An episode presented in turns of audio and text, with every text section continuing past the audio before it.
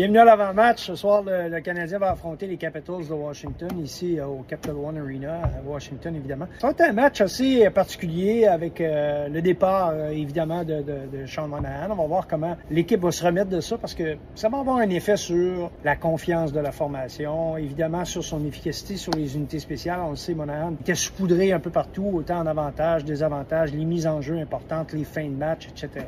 Donc, Martin Saint-Louis devra faire preuve de créativité et il le dans l'utilisation de son personnel, donner de nouveaux mandats. Ce soir, on va avoir une bonne idée comment le Canadien va composer avec ça. De l'autre côté, ben, les Capitals de Washington, c'est une vieille équipe. C'est une équipe vieillissante. C'est la deuxième plus vieille dans l'Est après les Penguins de Pittsburgh. Et ironiquement, ces deux équipes-là se battent pour une place en série. Je sais pas s'ils vont y arriver. À 51 points.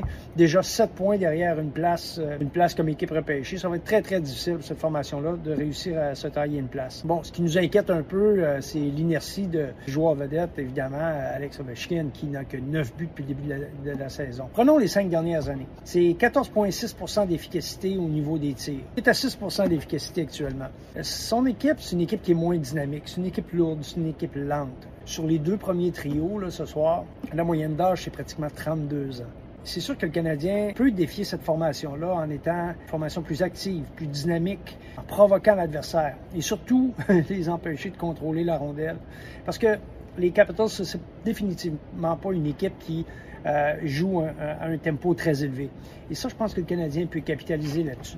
D'ici la fin de la saison, je pense pas qu'on on va se lancer du côté du Canadien de Montréal dans les, festivals offensifs. Ce qu'on va essayer de faire, c'est de, gérer le match intelligemment, d'amener la, rondelle le plus souvent possible en territoire adverse, éviter de surexposer euh, la défensive du Canadien, aider les gardiens de but à, à faire leur travail parce que définitivement, s'il y a une place où le Canadien est encore en excellente position, c'est devant le filet. Voyons ce que ça va donner ce soir.